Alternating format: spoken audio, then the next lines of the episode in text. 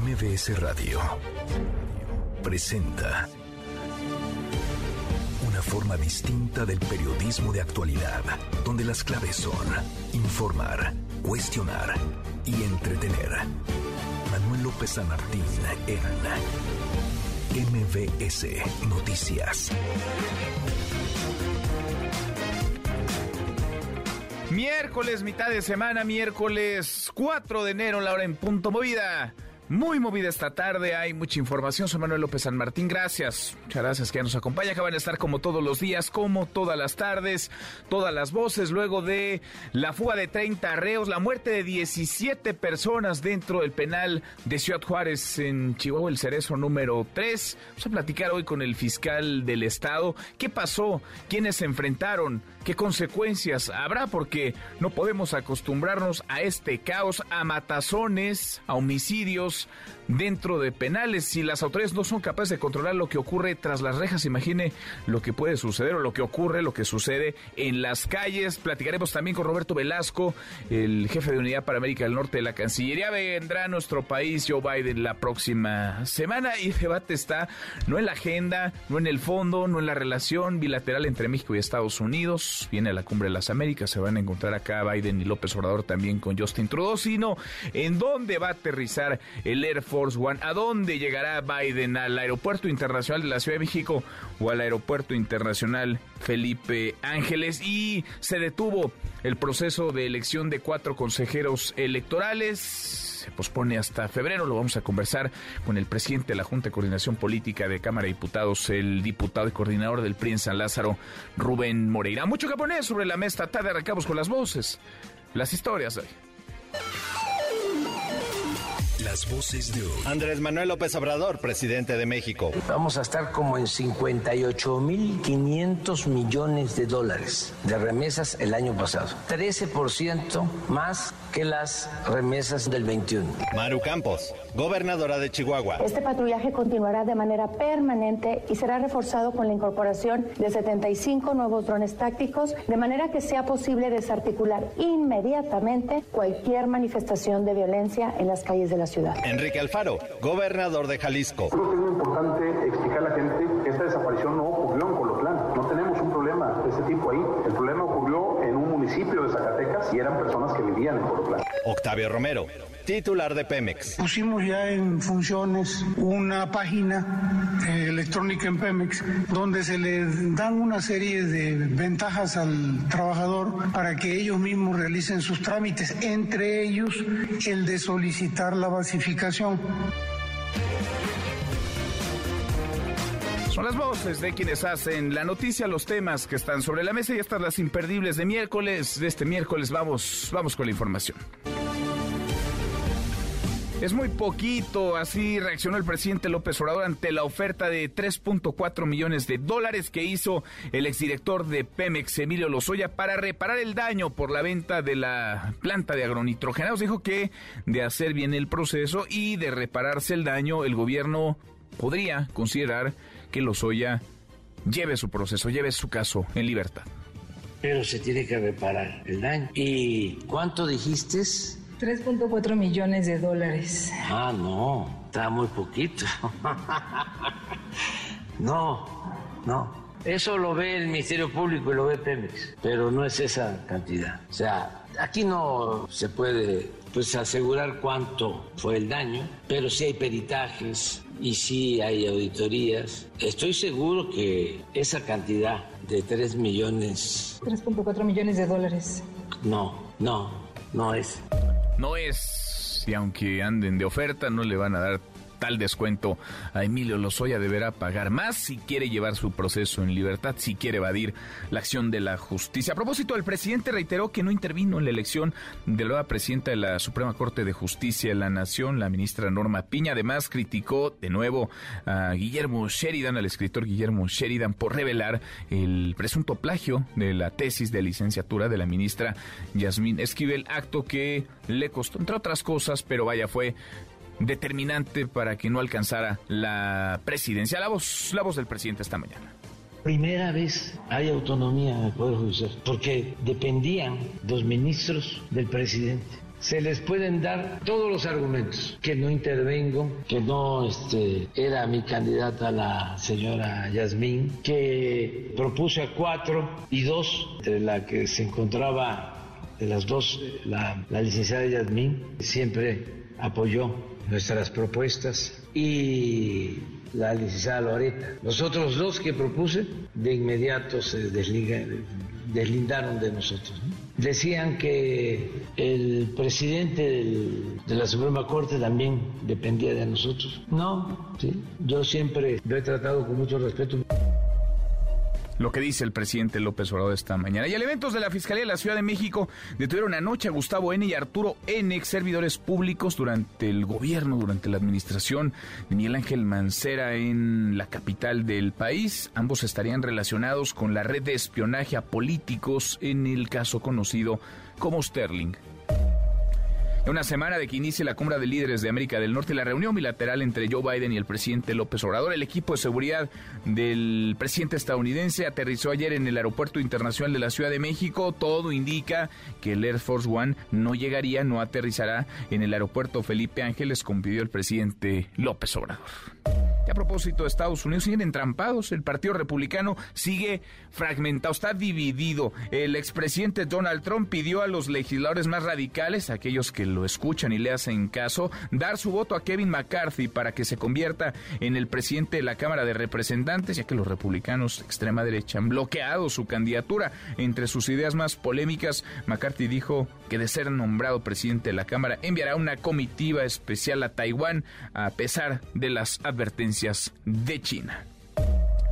Y el Papa Francisco va a presidir el funeral de Benedicto XVI, quien murió el pasado 31 de diciembre a los 95 años. La ceremonia se llevará a cabo mañana en la Plaza de San Pedro del Vaticano. Vamos a ir hasta allá, vamos a platicarlo con León Krause. Y en las buenas, porque claro, como todas las tardes que tendremos buenas noticias, eh, querido Memo Guillermo Guerrero, ¿cómo estás? Muy bien, querido Manuel. Vamos a quemar de una vez la buena noticia de, ¿De plano? que es el queso Oaxaca está entre los mejores del mundo. Ah, el pues sí. queso Oaxaca. Yo pensé que el queso mañejo o el doble crema, no, el No, queso no, no. Oaxaca. Pero vamos a platicarles de dónde viene el queso Oaxaca, cómo, cómo hay que preparar el queso Oaxaca. Es toda una leyenda, está muy bonito. ¿Y si viene de. Oaxaca? Y viene de Oaxaca. Sí viene, de, los valles centrales de Oaxaca. Ah, mira. Va, eh, ahí les damos una unas, unas quesadillas, un queso fundido. Riquísimo. Entró entre los mejores del mundo. Mira. Reconocido, pues. Reconocido. Cómo no. Sí. Gracias, Memo. Gracias, Manu. Guillermo Guerrero, Nico, querido Nicolás Romay, ¿qué traes hoy en Deportes? Muy buenas tardes. Querido Manuel, ¿cómo estás? Me da muchísimo gusto saludarte. Hoy platicaremos del debut de Francisco Guillermo Ochoa en la Serie A en el partido frente al Milan. División de opiniones con Memo Ochoa. Ya platicaremos al respecto de eso y también de todos los encuentros de la Copa del Rey en España. Regresa el fútbol, regresa la actividad. Hay mucho que platicar. Muchísimo, y sí, Memo Ochoa, como de costumbre, dividiendo opiniones. Ahora nos echamos un, un pollito perdido su equipo, pero dicen, dicen algunos que paró varias, que sacó muchas de gol, aunque pues sí, el primer, en el primer tanto en contra, en el primer gol del Milan, tuvo, tuvo que ver Guillermo Ochoa. Abrazo grande, Nico, Nicolás Romay con los deportes. Hasta aquí el resumen con lo más importante del día. Ya le, ya le platicaba, vendrán a México la próxima semana Justin Trudeau, el ministro de Canadá, y Joe Biden, el presidente de los Estados Unidos. Vendrán a la cumbre de América del Norte, la cumbre de mandatarios de América del Norte, pero también habrá encuentros bilaterales. López Obrador se reunirá con Biden eh, seguramente en Palacio Nacional. El presidente ha dicho que le gustaría que Biden aterrizara en el en el Aeropuerto Internacional Felipe Ángeles. En ese aeropuerto aterrizaron los eh, presidentes de Colombia, por ejemplo, eh, de Ecuador, de Chile hace algunas semanas, a finales del año pasado, cuando estuvieron en nuestro país. Al presidente, vaya, le encantaría que Biden hiciera lo propio, pero la avanzada, la comitiva de seguridad del presidente estadounidense llegó el día de ayer al aeropuerto internacional Benito Juárez, al aeropuerto internacional de la Ciudad de México, lo cual vuelve complicado, digamos, en términos de logística, que Biden y el Air Force One lleguen a la IFA, al Felipe Ángeles. En fin, más allá del fondo, más allá de los temas bilaterales, de la agenda que es muy nutrida entre México y Estados Unidos, estamos centrados en la forma y estamos centrados en el lugar en el que va a llegar el presidente de Estados Unidos y el avión que lo traerá. De eso queremos platicar con ustedes esta tarde. La próxima semana viene Biden, visitará México. ¿Dónde piensa usted que va a aterrizar? ¿En el AIFA? O en el Aeropuerto Internacional de la Ciudad de México. Opine Noticias, nuestro WhatsApp 5524 99125, viene el teléfono en cabina 5166 1025. La hora con 10 sigue la búsqueda de esto que es, vaya, para replay. No tendríamos que acostumbrarnos nunca a que estas cosas sucedieran en nuestro país. Se fugaron 30 internos de una cárcel, de un penal, el Cerezo número 3, en Ciudad Juárez, Chihuahua. 17 personas murieron en esos eventos, en ese hecho en domingo pasado. Y las autoridades pues dicen que están buscando a los que escaparon, dónde lo están buscando, dónde y cómo, con quiénes, echando mano de qué herramientas. Armando Corrales, actualízanos. Armando, gusto en saludarte. Feliz año, ¿cómo estás? Buenas tardes. ¿Qué tal? ¿Cómo estás? Buenas tardes, este, feliz año. Bueno, pues así como tú comentas, ha sido un día, buenos días, han sido unos días muy pesados. Ahorita hay mucho movimiento en Ciudad Juárez con respecto a estos eventos. Y bueno, pues comenzando el día de ayer, la gobernadora de Chihuahua, María Eugenia Campos, se metió un mensaje sobre estos hechos que se suscitaron el pasado domingo en el Centro de Reinserción Social Estatal número 3 en Ciudad Juárez, Chihuahua, que dejó como resultado a 17 personas en vida, de este, dos, 10 de ellos custodios del penal y 7 reclusos, así como 30 reclusos que se dieron a la fuga. El gobernador informó que estos hechos llevaron a la toma de decisiones contundentes eh, para corregir desde adentro de las instituciones las fallas que dieron las condiciones para que se diera este violento pues, este contingente. Entre estas acciones fue la inmediata destitución del director del penal, Alejandro Alvarado Telles, quien ya se encuentra bajo investigación. La gobernadora hizo un llamado a la comunidad, a los actores políticos, a no politizar estos acontecimientos y aclaró que el gobierno estatal asume la responsabilidad por, lo, por los hechos y por los que están tomando acciones. Vamos a escuchar a la gobernadora sobre este tema. La violencia, y particularmente la violencia generada en los penales, es un cáncer de años que afecta a todo el país. Y hoy estamos viviendo las consecuencias de la corrupción y la inacción de generaciones y administraciones del pasado reciente. El compromiso de este gobierno ha sido y seguirá siendo poner en orden la casa para arrancar el problema de fondo y dar soluciones definitivas a los juarenses. Lo que los juarenses necesitan son resultados El día de ayer, eh, la Secretaría de la Defensa Nacional dio a conocer el operativo de traslado de 191 reos del Cerezo número 3 a otras partes del país a través de dos rutas aéreas, empleando dos aeronaves Boeing 727 pertenecientes a la Guardia Nacional. En la primera se trasladaron a 114 personas privadas de su libertad y en la segunda a 77 internos, distribuidos de la siguiente manera, 41 al Cerezo 1 del Altiplano, 35 al Cerezo 4 del noreste, 38 al Ceferezo 5 Oriente, eh, 41 personas al Ceferezo 13 en Oaxaca, 36 personas al Ceferezo 15 en Chiapas. Ese fue el eh, a donde fueron remitidos estos estos reclusos. Asimismo llegaron a Ciudad Juárez 300 elementos de las fuerzas especiales del Ejército Mexicano quienes arribaron a esta frontera eh, bueno, pues todo se dio a conocer a través de un comunicado de la comandancia de la quinta zona militar del ejército mexicano, informando que ellos se unen al Plan Nacional de Paz, de Seguridad 2018-2024. Y bueno, pues esta mañana se llevaron a cabo los servicios de homenaje de los elementos de la Guardia y Custodia, así como dos elementos de la Fiscalía General del Estado que perdieron la vida en los acontecimientos pasados.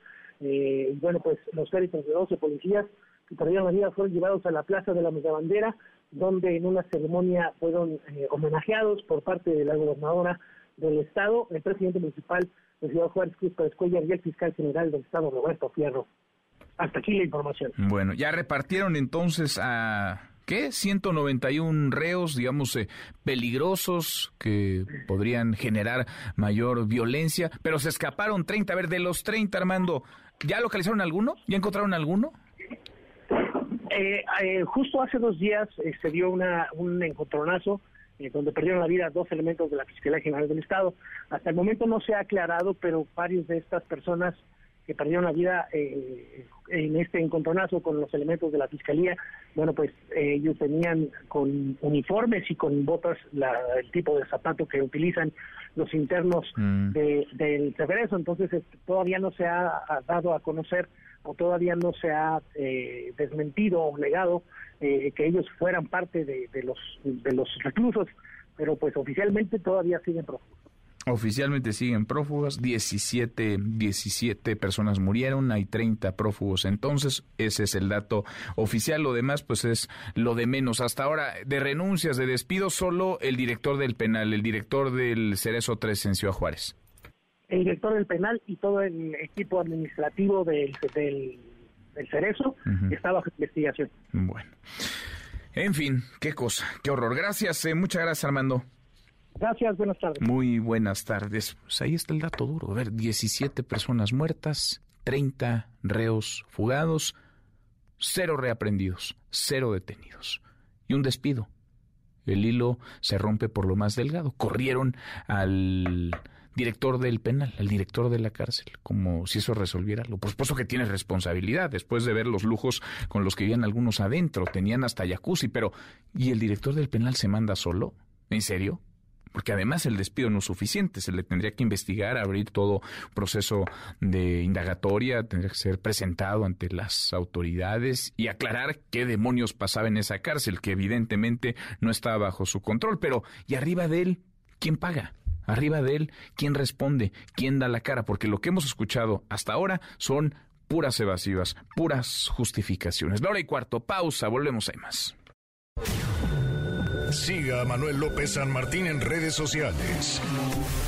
Twitter, Facebook y TikTok. M. López San Martín. Continúa con la información con Manuel López San Martín en MBS Noticias. MBS Noticias con Manuel López San Martín. Continuamos. Seguimos la hora con 20, parada antes de 2024, parada electoral este 2023. El laboratorio, sí, Coahuila, pero sobre todo Estado de México. Dos gubernaturas en juego, dos estados donde no ha habido alternancia. Dos entidades donde siempre ha gobernado el PRI. El Estado de México es, por muchas razones, la madre de todas las batallas. Juan Gabriel González, Juan Gabriel, buenas tardes, ¿cómo estás? Feliz año.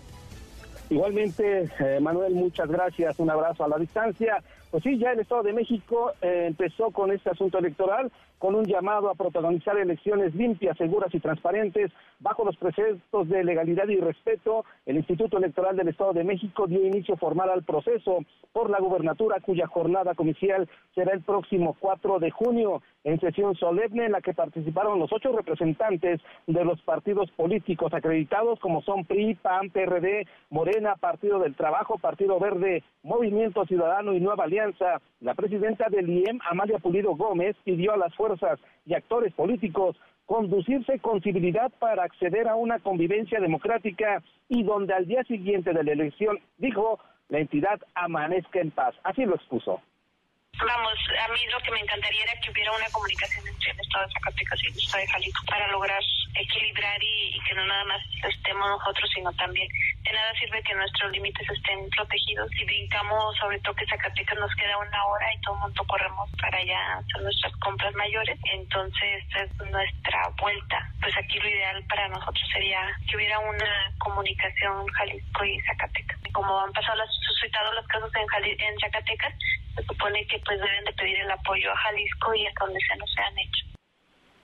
Bueno, ese no era el audio, pero prácticamente la presidenta del Instituto Electoral del Estado de México dio varios datos importantes. Serán 12.6 millones de ciudadanos los que integran la lista nominal de electores, incluyendo a más de 5 mil mexiquenses residentes en el extranjero, los que podrán emitir su voto. Consejeros y representantes de partidos políticos admitieron y también coincidieron en la necesidad de reforzar la cultura democrática y participación ciudadana, ya que en las tres últimas elecciones de gobernador el abstencionismo estuvo rondando el 50%. Entre las novedades de la próxima contienda está el voto que ejercerán personas privadas de su libertad, pero que no hayan sido sentenciadas. Decirte, Manuel, que la fecha más próxima importante de este proceso es el 14 de enero, cuando inician las precampañas, pero también es la fecha límite para que los partidos políticos determinen si compiten solos o en coalición. Hoy ya hay luz verde en este proceso electoral del Estado de México. Luz verde, entonces, luz verde arranca este proceso electoral. Están clarísimos los candidatos. Delfina Gómez va por Morena y aliados. Eh, Alejandra El Moral va con el PRI. Todo apunta que en una coalición, una alianza con PAN y PRD. Juan Cepeda va con Movimiento Ciudadano y en una de esas el Partido Verde presenta su propio candidato a José Cutolen. Vamos, vamos viendo. Juan Gabriel, gracias. Pendientes, Manuel, buenas tardes. Muy buenas tardes. No solamente se van perfilando los candidatos, sino los equipos que van a estar arropando a quienes aspiren a gobernar el Estado de México. Nora Bucio, Nora, buenas tardes, ¿cómo estás? Así es, Manuel, te saludo con muchísimo gusto y de la misma forma al auditorio. Y como lo comentas, está ya iniciando este proceso electoral en el Estado de México. Y hace unos minutos, precisamente, la candidata de Morena al gobierno del Estado de México, Delfina Gómez, ha anunciado pues a quien habrá de coordinar los trabajos de su precampaña y posteriormente de su campaña electoral. Escuchemos a la candidata Delfina Gómez. He decidido nombrar al licenciado Horacio Duarte Olivares como coordinador de la pre-campaña en este momento, pero que en su momento ya será también coordinador de la campaña formal. Y sin duda alguna es un, un estado que necesita mucha atención. Hay un más de 18, mil 18 millones de habitantes, entonces necesitamos mucho apoyo. ¿Y quién más que alguien que ha estado durante mucho tiempo en este proceso de cuestión política y que mis respetos porque es una persona visionaria, una persona que efectivamente ha mostrado mucho que es querer, mucho cariño y mucho trabajo en lo que se refiere al Estado de México, pues nuestro compañero y amigo, el doctor Higinio Martínez Miranda, a quien le pedí aquí a, también a nuestro compañero Mario que nos sea a favor, que me sea a favor de permitirme nombrarlo como delegado especial para lo que es el proceso electoral. Delfina Gómez en conferencia de prensa que se realiza en este momento con el presidente nacional del partido Mario Delgado Carrillo ha anunciado que habrá de arrancar la precampaña el 14 de este mes en Toluca en un evento masivo. El 15 de este mismo mes habrá de realizar un evento masivo en Mesa y con ello habrá de estar arrancando precisamente bueno pues este proceso electoral. Aseguró también que bueno pues en los próximos días habrá más designaciones para la campaña. Por su parte Mario Delgado Manuel ha señalado que bueno pues eh, la próxima semana habrá de definirse la, el cierre de la negociación con el Partido Verde y el Partido del Trabajo para determinar solamente si será una coalición o una candidatura común la que impulsen las tres fuerzas políticas en beneficio de Delfina Gómez. Manuel, es lo que ocurre en este momento en esta conferencia de pues, prensa. eh, así las cosas, así la alineación, el equipo, impensable que caminen separados y quieren ganar en Morena y estas son las tres fichas, digamos, más relevantes. Son tres que se encuestaron, que se midieron, tres que aspiraban a la candidatura y Delfina Gómez quiere junto a ella a Horacio Duarte, no es sorpresa, forman parte del mismo grupo, el grupo Texcoco y Eugenio Martínez, que podría ser considerado, digamos, el, el patriarca, el gran líder de esa, de esa corriente política mexiquense. Gracias, Nora.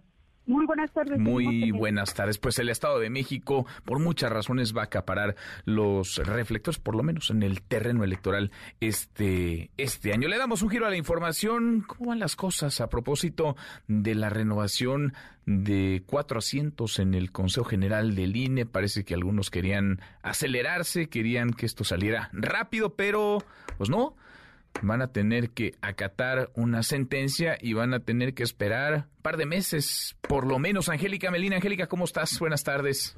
Hola Manuel, muy buenas tardes, gusto saludarte. También saludos a los amigos del auditorio. Está en pausa por el momento este proceso de selección de los consejeros del INE que se renuevan este eh, próximo mes de abril, en este 2023.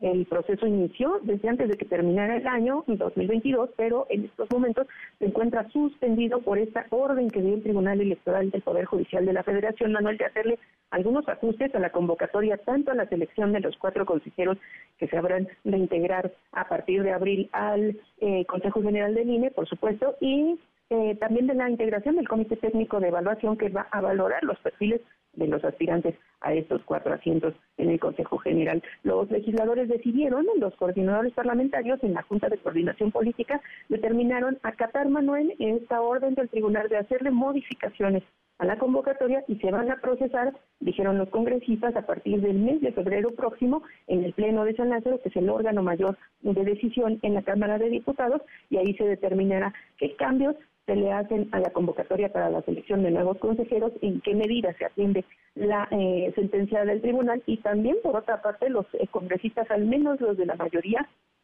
determinaron que no les gustó nuevamente que el Tribunal Electoral les corrigiera la plana en este proceso de selección de cuatro nuevos consejeros del INE y bueno, incluso están pensando en tomar medidas legales contra los magistrados electorales. El coordinador parlamentario de Morena, también presidente de la Junta de Coordinación Política, el diputado Ignacio Mier, fue quien anunció que todos los plazos, las fechas y los eh, procesos que ya estaban echados a andar desde hace algunas semanas en Senado, pero con respecto a esta selección de nuevos consejeros, bueno, pues quedan por el momento en suspenso por esa orden del tribunal. Vamos a escuchar lo que dijo el diputado Ignacio Mier.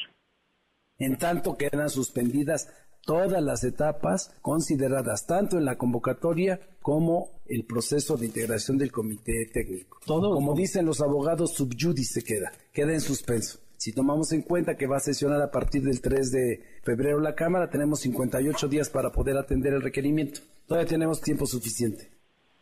Así que sí, el tema se retoma como está previsto ya en San Lázaro a partir de febrero próximo. Bueno, pues habrá tiempo, días suficientes, Manuel, para valorar a todos los eh, aspirantes al INE que se vayan a inscribir y también eh, para emitir una resolución en tiempo y forma. Hay que recordar que la semana entrante estaba previsto ya el inicio del registro de los aspirantes, entrega de papeles, documentos y de sus perfiles para ir eh, pues eh, participando en esta contienda. Eso también se sucede hasta que en febrero próximo el Pleno de la Cámara apruebe los cambios a la convocatoria. El diputado Mir Velasco señaló que, pues de acuerdo a la interpretación jurídica de la Cámara y también de la mayoría en este recinto parlamentario, bueno, pues hubo irregularidades en la decisión del Tribunal Electoral de pedirles cambios en la convocatoria a los diputados federales y dijo que, bueno, pues hubo mano negra eh, que influyó en esta decisión de los magistrados y por eso se quiere proceder legalmente en su contra. Vamos a escuchar de nueva cuenta al diputado Mío Velasco. Es algo que ya lo teníamos nosotros previsto, que se iban a aparecer los duendes que privilegian los intereses sobre los interesados en que tengamos una democracia plena en México. Los privilegios, lo de siempre, incluso va más allá de partidos políticos. Son intereses, ustedes los conocen, son los que organizaron las marchas. Se refería a la marcha del 13 de noviembre en defensa del INE y también en contra de la reforma electoral propuesta por el Ejecutivo Federal. Así que para Morena, bueno, pues hubo duendes que le metieron la mano y que lograron frenar por el momento este proceso de selección, Manuel, y bueno, pues en consecuencia los legisladores de la mayoría van a analizar en la Junta de Coordinación Política, los legisladores al menos de Movimiento Ciudadano han dicho que ellos no acompañan esta decisión de presentar quejas y pedir sanciones administrativas contra los magistrados electorales e incluso, Manuel, enderezarles juicios políticos a los magistrados que tomaron esta decisión de pedir correcciones a la convocatoria para la selección de los consejeros del INE. Todo en pausa y comenzará a caminar el asunto la siguiente semana cuando se analizará qué medidas legales se toman contra los magistrados y también le falta a la Junta de Coordinación, Manuel, decidir quiénes son los tres nombres que proponen los diputados federales para integrarse al Comité Técnico de Evaluación y bueno, pues eso también quedó pendiente para la siguiente semana. Vamos a estar al tanto. Bueno, por lo pronto, eh, pausa, suspendió hasta febrero. Hasta, febrero, que el Pleno pueda tomar una decisión, Manuel. Bien. Gracias, Angélica. Muchas gracias. Así, hasta luego. Hasta muy pronto. Muy, muy buenas tardes. Gibran Ramírez Reyes, Bueno, pues eso y lo que escuchábamos antes, la renovación de consejeros del INE, cuatro asientos en el Consejo General, las elecciones en el Estado de México, en Coahuila, la nueva dinámica en la Corte, ahora con una nueva presidenta la ministra Norma Piña. Varias cosas más estarán pasando, pero el año viene calientito, viene cargado. Es la antesala de la elección de 2024, aunque para algunos el calendario pues marca 2024 desde el año pasado. Gibran, querido Gibran, qué gusto saludarte como cada semana. Feliz año, que sea un gran 2023 para ti, para los tuyos. ¿Cómo estás? ¿Qué tal, querido Manuel? Pues muy contento de volver a hablar contigo, con nuestra audiencia y de dar este año tan agitado que para nosotros pues es interesante, ojalá que para el país no sea tan desgastante como, como fue el año pasado. Ojalá que sea un, un buen año, no sé qué tanta polarización estás viendo, qué tanta eh, crispación, qué tanta efervescencia, porque pues a ver, hay elecciones, está esta renovación en el INE, vendrán las dinámicas en el Congreso, en Cámara de Diputados, en el Senado, en la Corte, muchas cosas pasarán sin duda, pero todo enmarcado en la, en la contienda presidencial, ¿no, Gibran? En la elección de 2024. Sí, y yo diría que estamos viendo algo que se retrasó en este sexenio. Usualmente a partir de la segunda mitad del sexenio, los presidentes empiezan a perder poder y lo hacen administradamente. Pero López Obrador como que se saltó esa pérdida de poder y generó una serie de dinámicas para movilizar a sus bases que eh, ocasionaron que siguiera teniendo mucha fuerza. La revocación de mandato, digamos, que fue la columna vertebral de todo eso, y el final de esa intención de no perder la iniciativa fue la marcha de finales del año pasado, que fue un desfile de López Obrador y una marcha de la base de López Obrador y del aparato de gobierno eh, federal y de los estados que gobierna Morena hacia López Obrador, eh, pero en este año hemos visto que ya es inevitable ese declive. El, declive empezó de manera abrupta, eh, pues digamos inesperada para el presidente López Obrador a juzgar por sus reacciones del día de hoy, con su derrota en la Suprema Corte de Justicia y también en el Tribunal de Justicia Administrativa, que va a ser muy importante. Eh, para el futuro, el Tribunal revisando las cuentas de este gobierno va a ser igual o más importante que la Suprema Corte de Justicia de la Nación. Y aquí me parece muy interesante hacer el contraste. Al principio de la administración, Julio Scherer se permitió operar la salida, por ejemplo, de Medina Mora de la Suprema Corte de Justicia con un argumento eh, que al final no dio para hacer nada en la Fiscalía, que resultó que habían confundido libras con pesos mexicanos, mancharon eh, la fama del ministro, no le ofrecieron ni disculpas, pero tenían el poder para hacer eso, para quitar a un ministro eh, como cosa de un día con instrumentos políticos.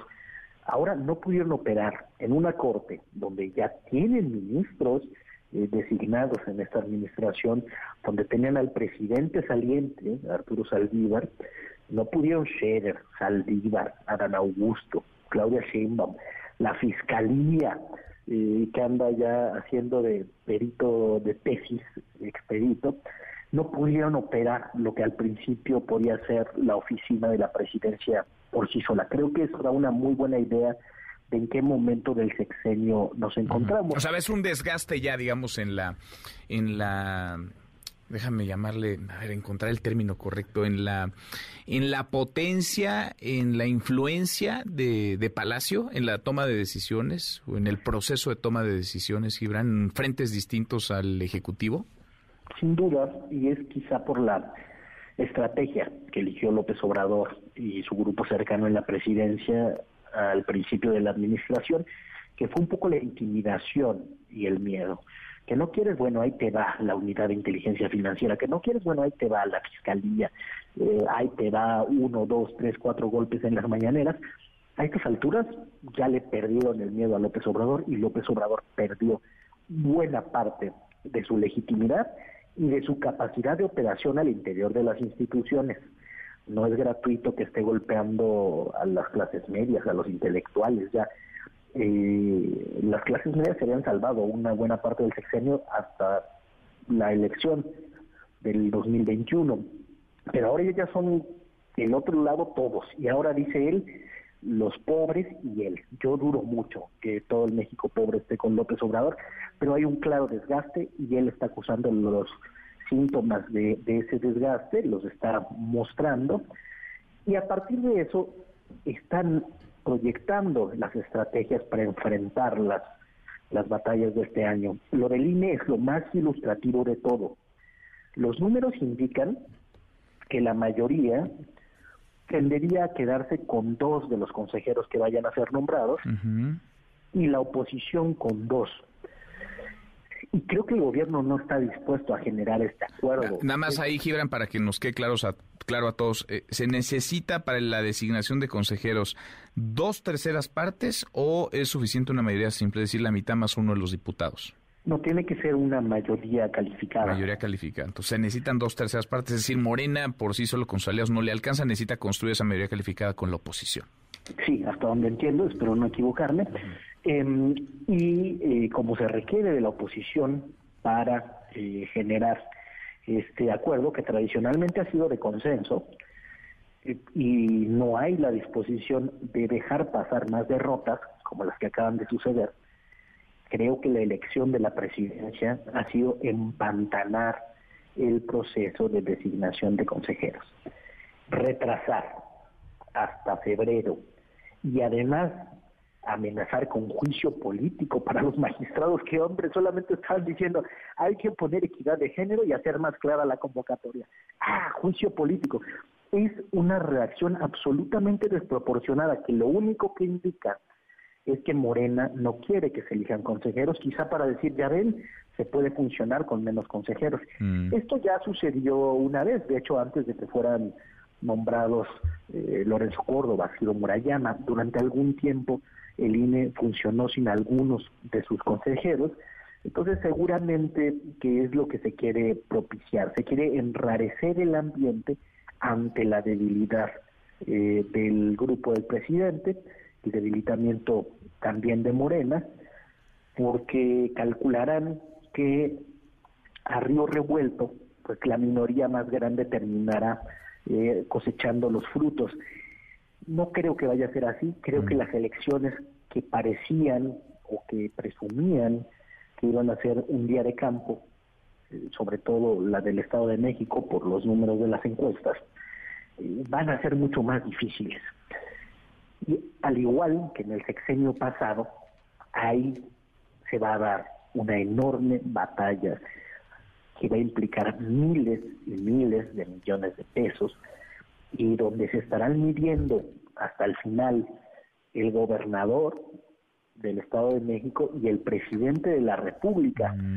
en, un momento en el que te digo parece que ya le perdieron el miedo. Entonces este este año, digamos, en eso como contexto, eh, pues va a ser muy agitado, pero también debemos considerar que dentro de lo imprevisto pueden venir golpes muy fuertes.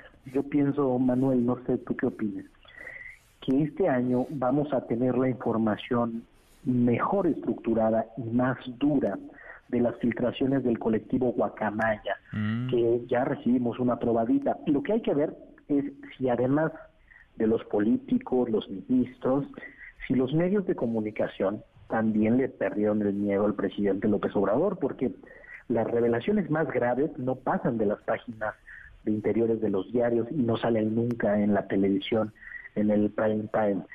Si ahora, con este cambio de contexto, las filtraciones o las notas, los reportajes que vengan como producto de las filtraciones de Guatemala ocupan lugares más estelares en la conversación mediática, va a ser un año agitadísimo. Va a ser un año muy muy movido. Bueno, algunos sí metemos esas revelaciones, eh, Gibran, algunos, nada más que son muchas, son un montón y también son muchos los frentes que tocan y muy delicados por y muy poco el tiempo y muy, y muy poco el tiempo además. Bueno le seguimos la próxima semana Gibran si te parece adentrémonos no en Estado de México y Coahuila las dos elecciones las dos gubernaturas las dos paradas previas a 2024 la antesala de la elección de la elección presidencial. Abrazo grande buen 2023 querido Gibran Feliz año para ti y para nuestra audiencia, querido Manuel. Hasta pronto. Hasta muy pronto. Es Gibran Ramírez, como todas las semanas. Y hablamos ya de este asunto, la renovación de los 400 que este año quedarán vacantes en el Consejo General del INE. Le agradezco estos minutos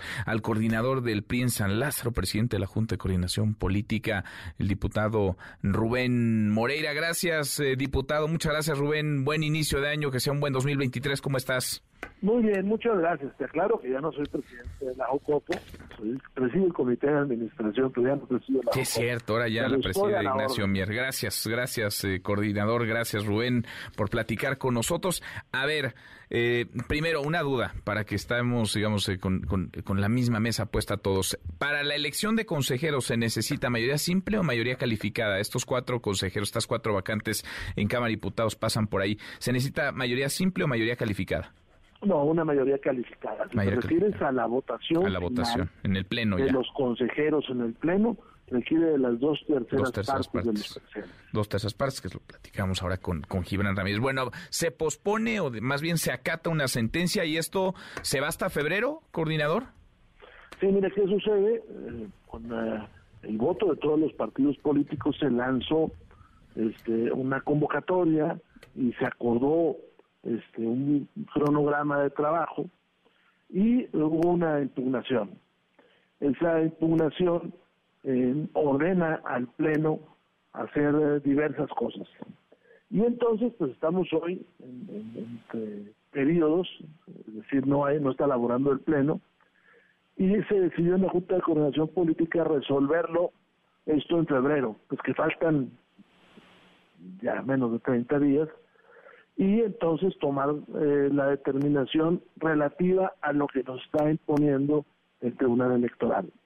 Algunos partidos hemos dicho que hay que acatar la, resolución del tribunal y ordenar este, una nueva convocatoria en la que este, básicamente se respeten géneros y también se elija por separado, por quinteta por separado, al presidente de lo que es el INE. Mm, de acuerdo. Ahora, hay quienes han comenzado a ver acá pues, las posibles negociaciones que se darían entre los partidos políticos, porque al requerirse una mayoría calificada, es decir, dos terceras partes de las y los diputados, eh, pues a Morena y los aliados por sí solos no les alcanza, no les es suficiente, necesitarán negociar, acordar con, con la oposición. ¿Cómo anda el PRI para sentarse a la mesa, para revisar perfiles, para votar quizá con Morena? Bueno, antes de eso, te quiero decir que está la construcción del comité, el comité que selecciona las quintetas, y ese no está integrado en este momento. También se refirió para el mes de febrero.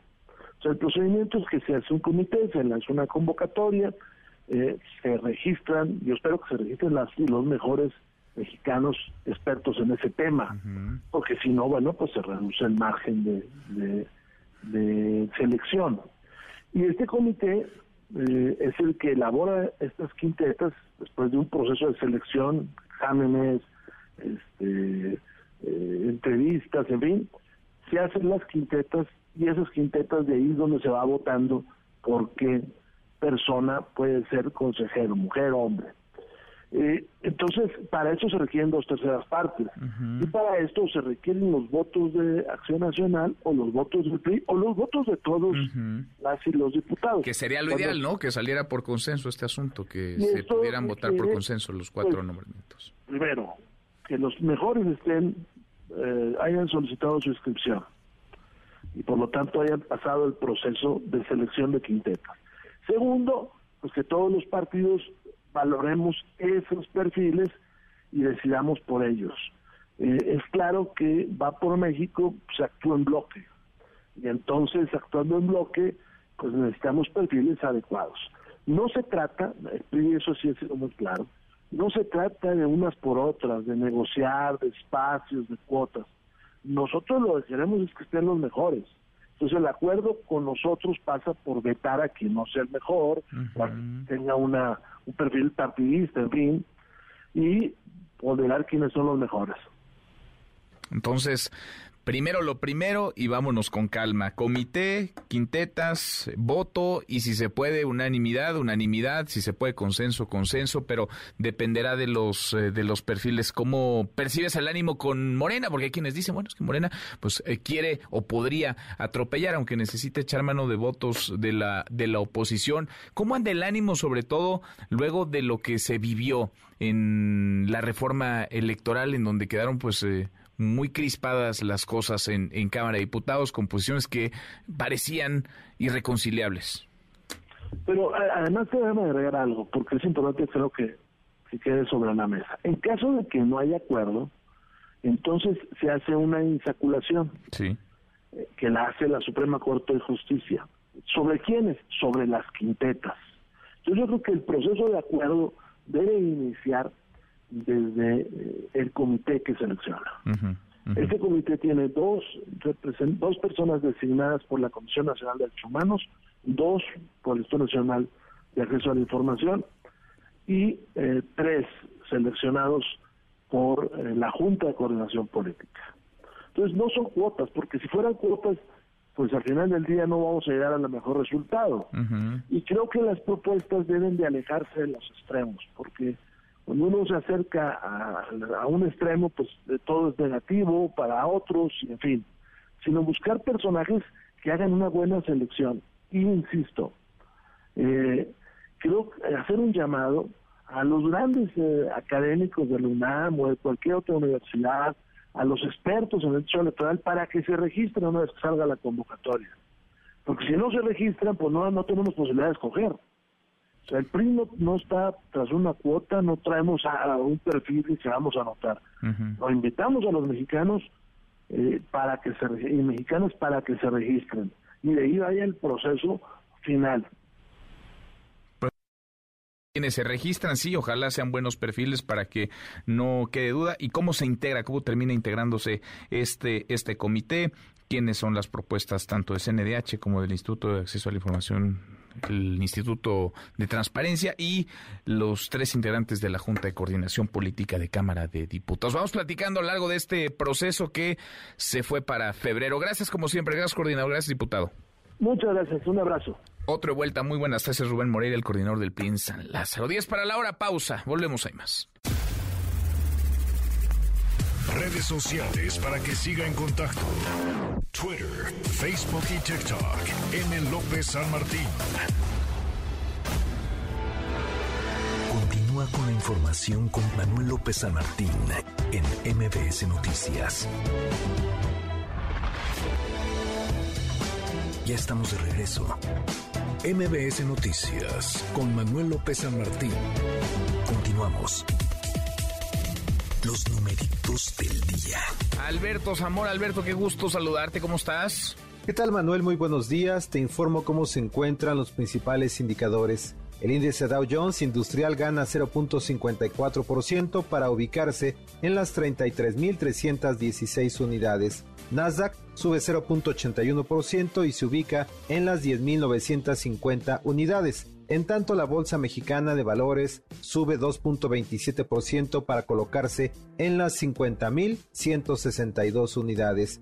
En el mercado cambiario, el dólar en ventanilla se cotiza en 18.75 pesos a la compra y 19.83 a la venta, en tanto que el euro se ubica en 20.29 pesos a la compra y 20.83 a la venta.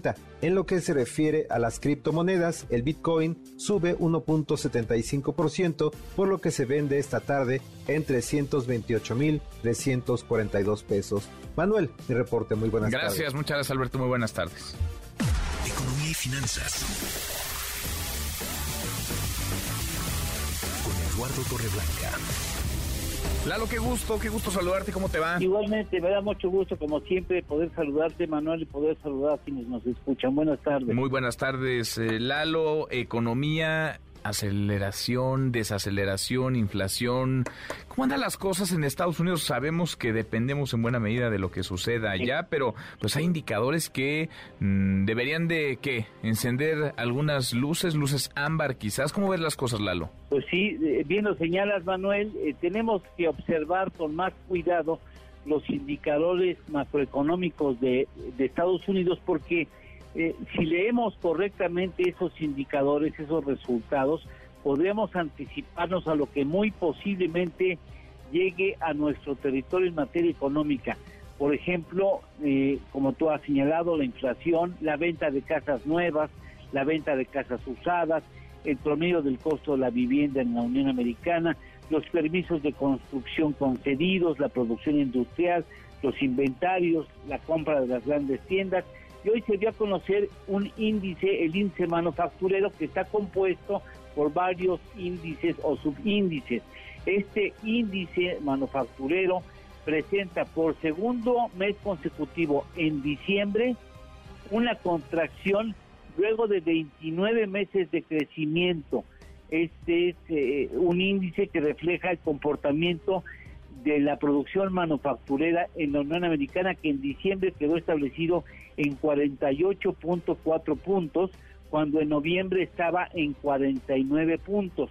Abajo de 50 puntos se considera o se puede interpretar que la situación de la economía tiende a la desaceleración y por encima de los 50 puntos se interpreta, se interpreta como que la economía y la producción eh, manufacturera estadounidense va en expansión.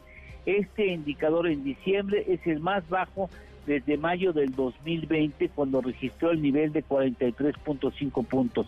Dentro de ese índice, te digo, hay otros subíndices o partes ya más específicas de la manufactura. El índice de producción también bajó, eh, es menor en diciembre al mes de noviembre. El índice de precios de la manufactura también bajó, pero el índice de empleo manufacturero incrementó contra el mes de noviembre.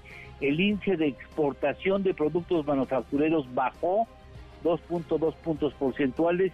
Las importaciones también bajaron, una contracción también en diciembre respecto al mes de noviembre, y esto anticipa que pudiéramos tener un, un producto de exportaciones, un resultado de las exportaciones mexicanas en diciembre que ya refleje una menor solicitud de compra de los estadounidenses, es decir, ya tendríamos una ligera baja en la actividad exportadora mexicana respondiendo a los índices manufactureros que acabamos de conocer. Es previsible que haya bajado la demanda de productos manufacturados en México y así nos vamos a dar cuenta cómo la economía de Estados Unidos nos acaba afectando, Manuel. Pues lo veremos, lo veremos porque sí, en efecto, ahí están los indicadores y los indicadores van dejando claro que hay una desaceleración económica en Estados Unidos. ¿Lalo, tenemos postre? Sí, claro que sí, te va a gustar porque te gusta mucho el fútbol. A ver. El salario de Cristiano Ronaldo, oye, pues que sigan diciendo que Messi es el mejor jugador mientras le sigan pagando el mayor contrato en la historia del fútbol profesional, oye. Es un dineral, ¿verdad? ¿Cuánto ganará Cristiano Ronaldo? 200 millones de euros. ¿Qué cosa? Al año, esto equivale a un aproximado de 348 millones de pesos mexicanos al mes. ¿Al mes? Sí, esos 200 millones de euros son como 16.6 millones de euros mensuales que equivalen a 348 millones de pesos. Mira, no sé si esté preocupado por el aguinaldo, pero ciertamente con ese salario mensual no tiene problemas para vivir el resto de Qué barbaridad, qué cosa. A ver, son 13, casi 350 millones de pesos al mes, casi unos 4.200 millones de pesos al año. y además es un contrato multianual, ¿eh? O sea, no o, eh, o sea, gana más que el presupuesto de muchas dependencias de gobierno federales, Lalo. Sí, es que podríamos hacer ese ejercicio, ¿no? O sea, hay municipios enteros, hay alcaldías en la Ciudad de México enteras que no, tienen ese, eh, ese, ese presupuesto. Este podría agrupar no sé cuántos municipios en Oaxaca, ¿eh? No, no, no, no, qué cosa. O sea, es un buen ejercicio, sí. sí, vamos a ver si mañana hacemos algo relativo con comparando algunos municipios pobres y su relación con el salario de estos futbolistas qué locura, famosos. Qué cantidad de dinero y ¿Y quién le paga, no? ¿Y por qué le pagan tanto? ¿Qué, Pero mira, ahí está el petróleo, esa, ahí está la renta petrolera, ¿no? Es, este, en esos países este, eh, cortas una margarita y sale petróleo, sí, sí, ¿no? sí, sí, sí, qué bárbaro. Qué bárbaro. En fin, abrazo grande, gracias Lalo. Igualmente, buen provecho a todos. Buenas Es tardes. Eduardo, Eduardo Torreblanca, uno para la hora. Tenemos como todas las tardes, claro que tenemos buenas noticias. Gracias, Manuel. Pronto, el queso Oaxaca entró en el top de los cinco mejores quesos del mundo. Los cuatro primeros lugares corresponden a quesos italianos, que el parmesano, que el gongozola picante, que el burrata, que el gran apadano, vaya hasta saber cuál es ese, y luego el Oaxaca. O quesillo, o queso de hebra, como se le conoce en algunas partes de nuestro país. Su origen forma parte de una leyenda de los valles centrales de Oaxaca. Se dice que una niña llamada Leobarda Castellanos era la encargada del cuajado de la leche para convertirla en queso. Seguramente andaba jugando porque la leche se le pasó del punto de cuajado. Para que no la regañaran, agregó agua caliente a la mezcla. Lo que salió de ahí se puso chicloso pero sabroso. Y así nació el quesillo. La manera de hacer quesadillas con queso Oaxaca es la siguiente. Compra usted medio kilo de queso, empieza a deshebrar, se come un poco, aparta un poco, ñam, ñam, ñam, come un poco más, aparta menos, come otro poco, ñam, ñam, ñam, come un poco más, sigue deshebrando, se come lo que hay en el plato, se empaca otro pedazo y así le quedará suficiente queso para dos sabrosas quesadillas. tortilla, queso y tortilla. ¿Qué le parece? Que tenga usted un feliz miércoles. Quesadilla, queso y tortilla, queso y tortilla. Este es el baile de la quesadilla.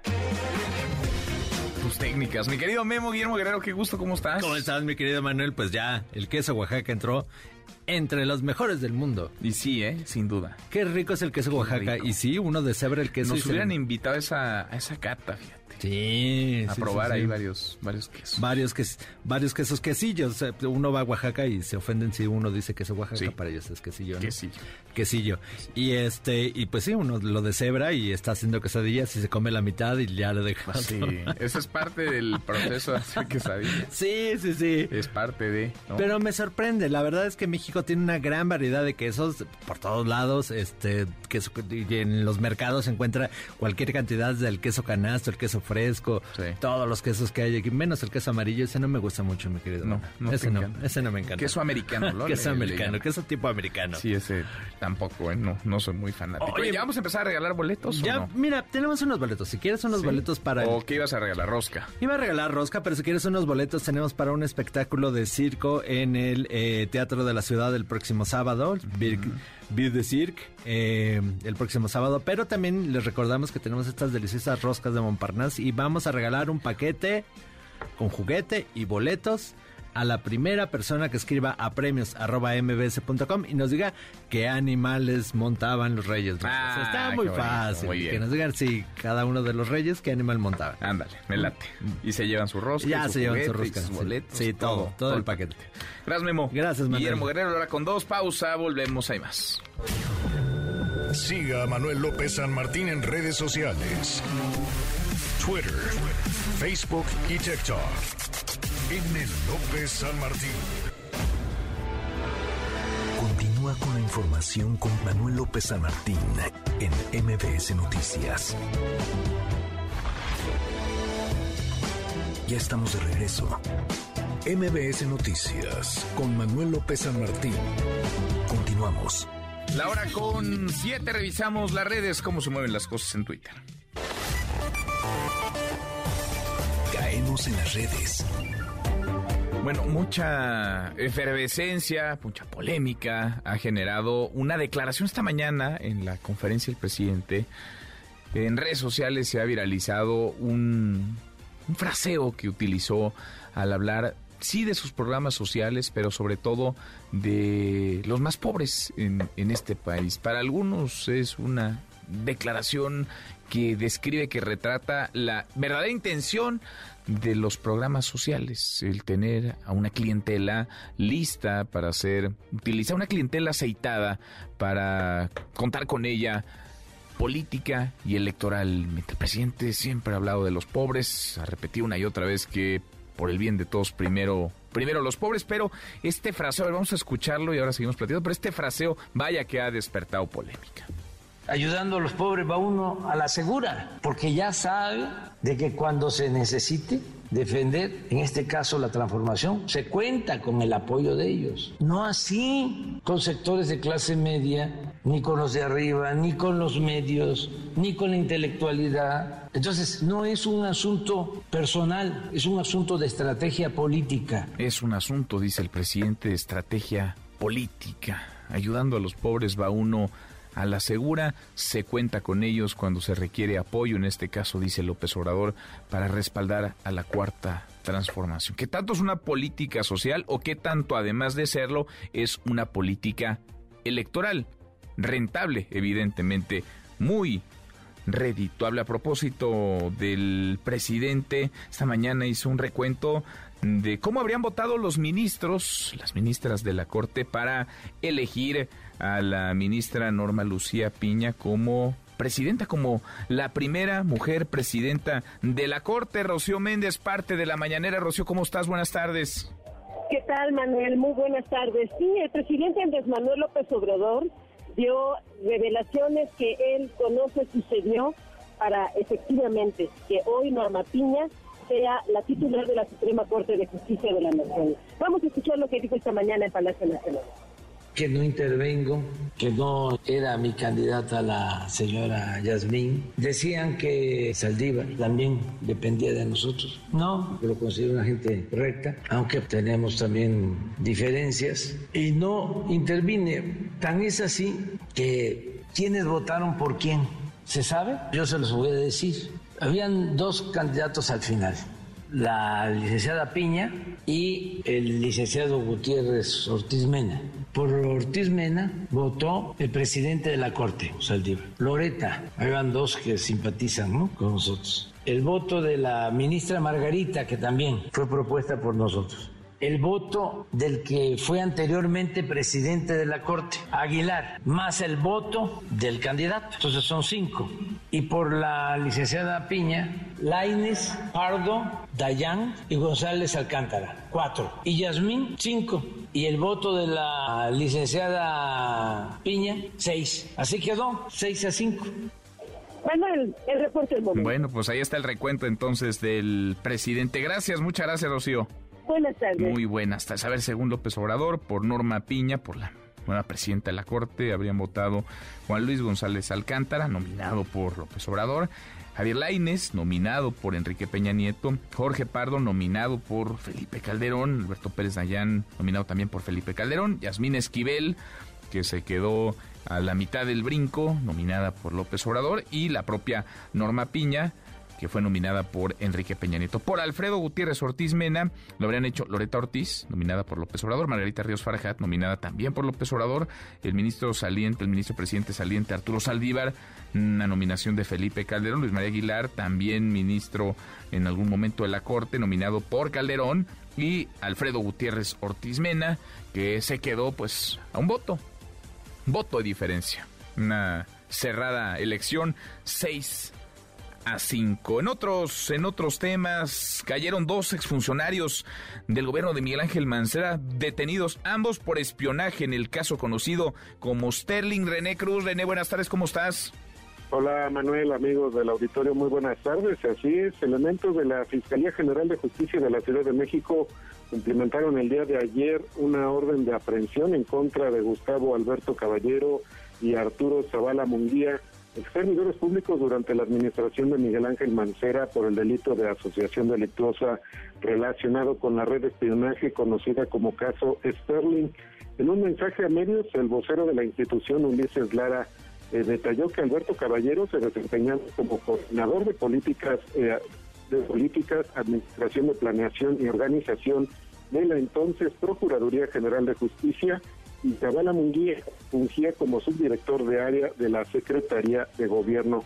Mencionó que ambos servidores eh, fueron detenidos en la colonia Doctores y trasladados al reclusorio norte, donde en las próximas horas pues un juez deberá resolver su situación jurídica.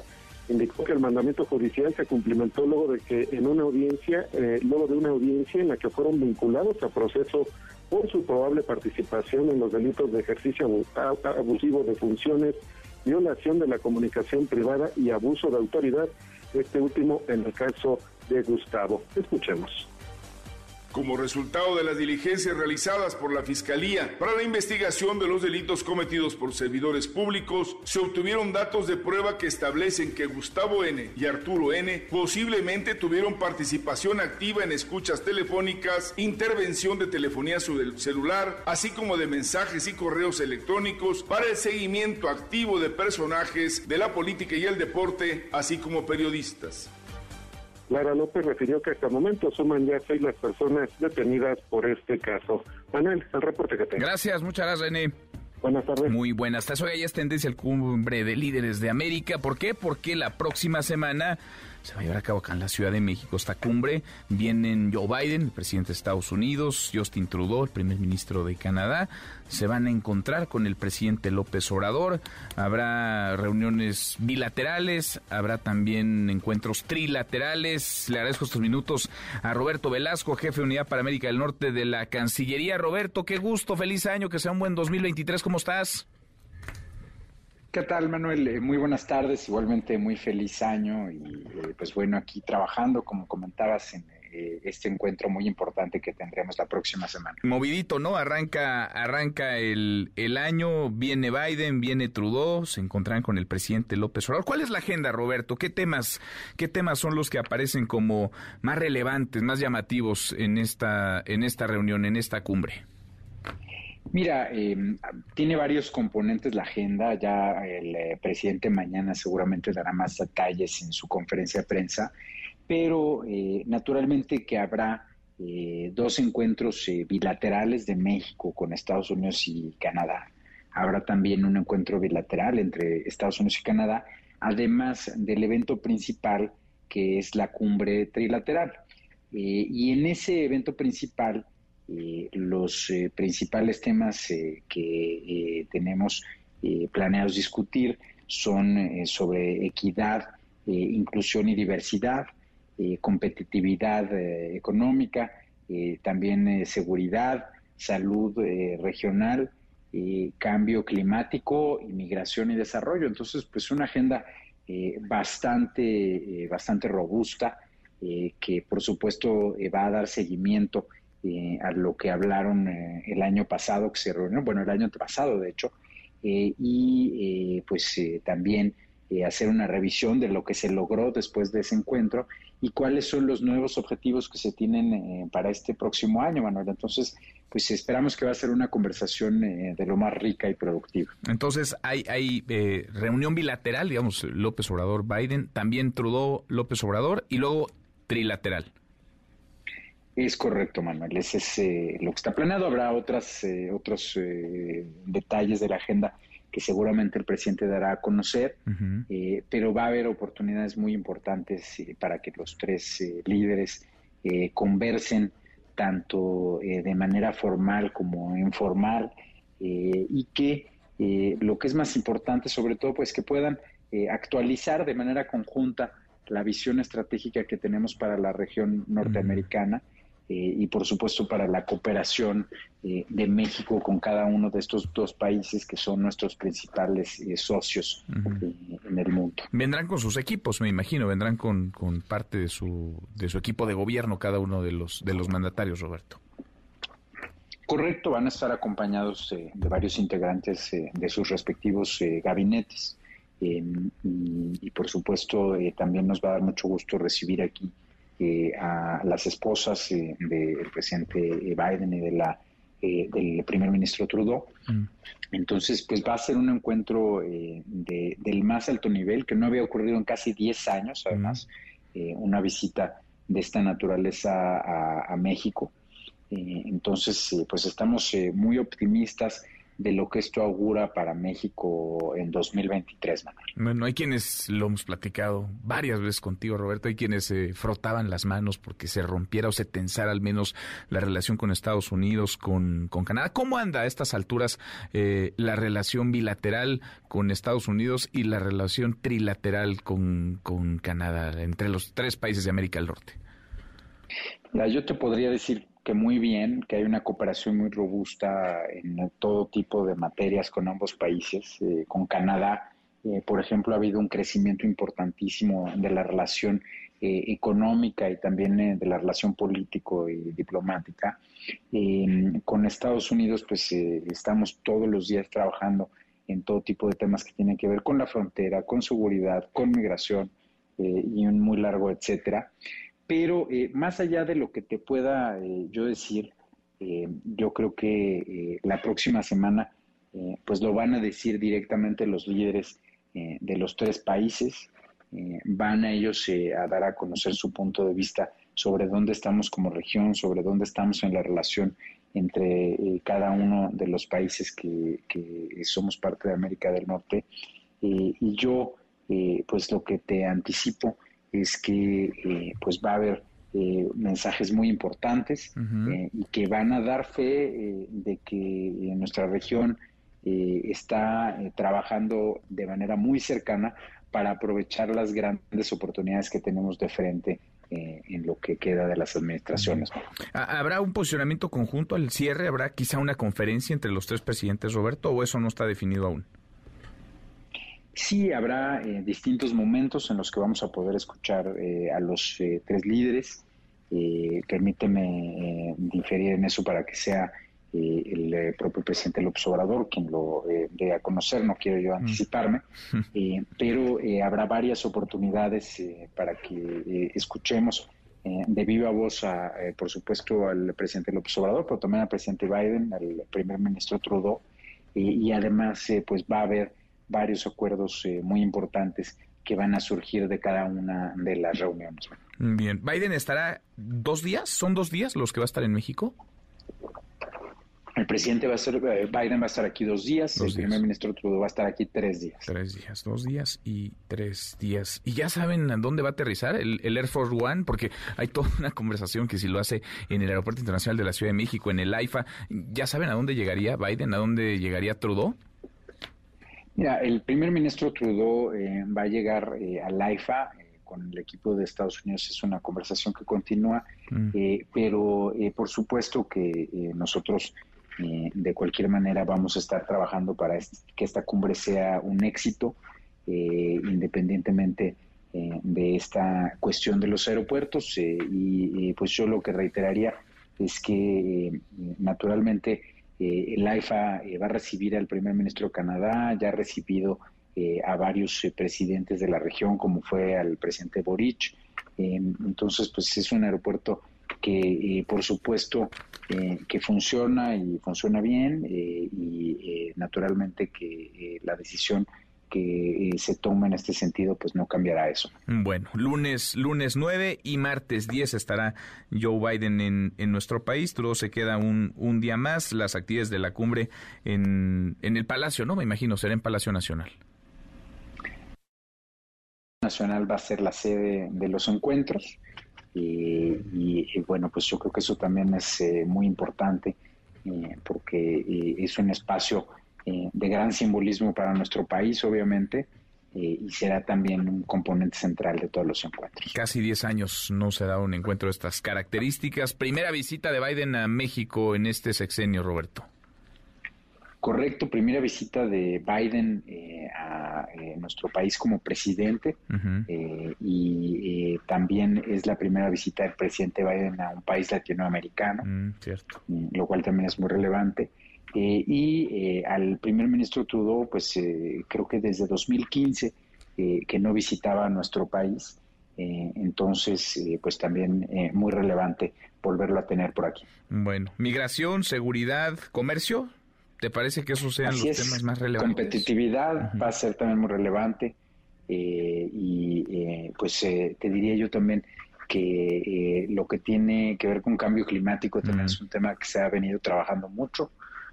Como sabes, hemos estado trabajando muy de cerca con el enviado especial John Kerry. y pues naturalmente también en salud, seguir dando eh, curso a lo que se ha planteado para tener sistemas más resilientes en la región y estar mejor preparados eh, para eh, eventos como los que hemos tenido en los últimos años. Y también en materia de seguridad, eh, seguir trabajando de cerca en materia de política de drogas. Pues muchos y muy diversos temas. Que salga bien la cumbre, conviene a los tres países. Roberto, gracias como siempre. Buen, buen inicio de año.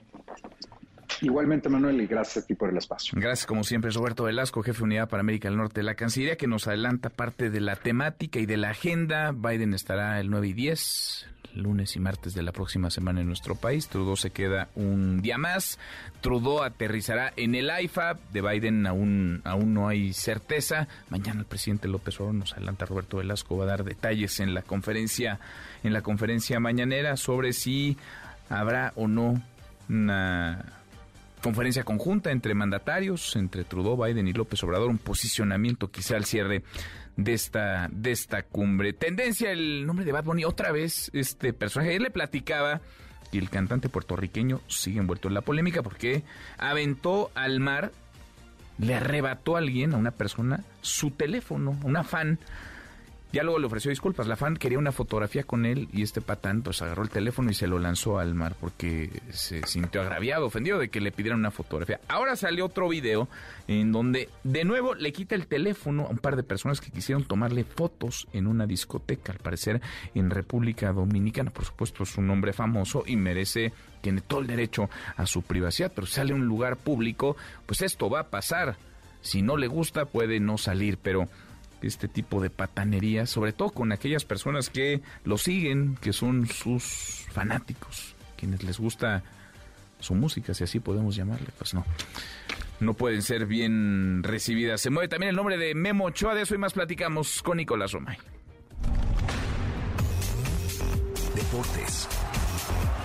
Con Nicolás Romay. En MBS Noticias. Querido Nico, qué gusto, qué gusto saludarte. Tú que eres fan de Bad Bunny, ya ves. ¿Cómo estás, Nico? Muy buenas tardes. ¿Cómo estás, Manuel? Me da mucho gusto saludarte, a ti y a toda la gente que está con nosotros. Me da mucho gusto que te hayas despertado a las 5 de la mañana para ver el debut de Memo Ochoa en la Serie A italiana. Con eso se convierte en el primer portero mexicano en jugar en Italia. Ya jugó en España, ya jugó en Francia, jugó en Bélgica y ahora juega en ¿Y Italia. cómo le, oye, ¿cómo le ha ido en todos los países que listas? Le ha ido bien, ¿Sí? yo creo que le, le ha ido le ha, le ha ido bien a Ah. Memo Ochoa y ahora empezando este camino en la Serie A italiana contra el Milan. Pierde 2 por 1 el Salernitana con el Milan. Eh, fue un inicio complicado, el minuto 15 ya iba perdiendo 2 por 0, el primer gol se equivoca a Memo Ochoa, sale en falso y deja el balón a merced de Leao que termina por empujar el, el balón, pero después Memo tiene una gran actuación en donde hace nueve atajadas claves para mantener el 2 por 0 y al minuto 83 su equipo se acerca y los últimos 10 minutos la verdad es que fueron muy complicados para el Milan, terminan llevándose los tres puntos, pero la reacción por lo menos en Italia, por lo menos en Europa, es de un buen debut de, de Memo Ochoa. Bueno, un equipo, ¿cómo anda en la tabla este, digamos, cómo suele estar el equipo en el que juega Memo Ochoa? En estos momentos va en el puesto número 15 después de 16 partidos. Está en de media tabla, ¿eh? cuántos? De 20 equipos. 15, bueno, de media tabla para abajo, ¿no? Eres, eres generoso cuando hablamos de... Me- media tabla, ¿no? Media, Media tabla. 15 es media tabla. Bueno, para mí sería 10, pero bueno, media tabla el. Media el- tabla para abajo. 15. Pero antes de este partido, por ejemplo, estaba en el lugar 10. Ah, bueno. Llegó Memo Ochoa, están en el, en el 15 y ahora. bajó, y bajó a- al lugar número 15. Ajá. Eh, pero sí es un equipo que en- dentro de sus aspiraciones va a estar más el pelear por eh, calificar a UEFA, ¿no? que Pues ojalá. pelear el. Ojalá y que le vaya muy bien a Memo Ochoa. Ojalá que le vaya bien. Como lo dices de corazón, seguro va a pasar. Sí, ojalá, ojalá que, que le vaya bien ya en el, en el ocaso de su carrera, ¿no? ¿Cuántos años tiene? ¿37? 37 años. 37. Pues mira, Los mismos que Cristiano Ronaldo. Sí, fíjate que sí. Los mismos que sacábamos cuentas hace rato con Eduardo Torreblanca. Nico, ayer que tú nos decías cuánto va a cobrar 200 millones de euros al ¿Qué año. dice Lalito? Que lo invierte en CETES, dice Lalito. ¿qué No, Lalo dice que nos lo mande para acá y repartimos aguinaldos que quedaron, que quedaron repartimos y ya con eso. Y ya con eso, oye, a ver, son 350 millones de pesos al mes. Al mes, correcto. O sea, son más de 4 mil millones de pesos al año los que va a recibir como sueldo, más todo lo que gana por patrocinios, publicidad, etcétera. Cristiano Ronaldo, hay municipios enteros, hay alcaldías, hay dependencias de gobierno a nivel federal que no tienen ese presupuesto anual, Nico. Increíble. Increíble, la verdad es que sí es una Solo en claro tienen esos presupuestos. es una cantidad de locos, es una fortuna, pero también pues si lo están pagando es porque primero lo tienen y porque se lo pueden permitir, Pues sí, ¿no? porque es negocio, ¿no? Sí, por supuesto. Porque es negocio.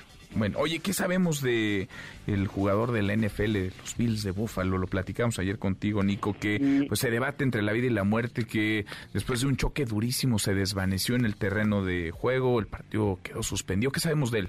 Mira, la situación sigue siendo complicada porque sigue en terapia intensiva, sigue en cuidados intensivos, eh, le siguen dando respiración, esperando que, que se pueda eh, pues recuperar lo más pronto posible. Sí dicen que presentó una pequeña mejoría Damar Hamlin, pero que hay un largo camino por recorrer. Esa es como la última hora, es lo que se dijo. Eh, se mantiene sedado y en estado crítico. O sea, el estado crítico no ha parado, no ha bajado, se mantiene así, aunque con una pequeña mejoría. Lo que sí es que después de lo que se vivió, Manuel, en donde lo tuvieron que reanimar dos veces, una en el campo de juego, otra en el camino al hospital, ahora se sienten, pues por lo menos que que ya están en una situación controlada, ¿no? Que, que ya por lo menos lo tienen controlado. Pues ojalá mejore, ojalá ojalá esté bien, no sé si vuelva a jugar, pero pero ojalá y esto también genere pues cierta conciencia. Y mira que hay muchos controles, ¿no? Controles médicos sobre los, los jugadores. Es decir, habrá que descartar qué pasó, si fue el golpe, si ya traía algo antes, si, si, si, si algo falló, pero en fin, lo más importante ahora es que esté es que esté bien. Arranca la Liga MX este fin de semana para el entusiasmo de todas y de todos, Nico. Por supuesto, como debe de ser, arranca ya este 6 de enero, Día de Reyes. Para que no le pidas nada a los Reyes, ¿eh? Solito te van a traer un Necaxa contra Atlético Ah, no, le voy a pedir que gane, que gane el Le vas a pedir que gane. Pues sí me he portado muy bien. Lo que va de este año me he portado muy bien. En lo que va de este año. Sí, sí, sí, lo que va de este 2023. Eh, a eso sí, pues veremos si te complacen con una victoria. Abrazo grande, Nico. Los escuchamos en un ratito. Abrazo, Manuel. Saludos. Nicolás Romay los deportes. Pausa antes, una vuelta por el mundo de la mano de mi tocayo Manuel Marini. Volvemos, hay más. Internacional. El Partido Republicano en los Estados Unidos se encuentra dividido. A pesar de ser mayoría en la Cámara de Representantes, el legislador Kevin McCarthy no ha logrado los 218 votos necesarios para convertirse en presidente de la Cámara. Su principal rival son los legisladores más radicales del partido, por lo que el expresidente Donald Trump tuvo que salir en su auxilio.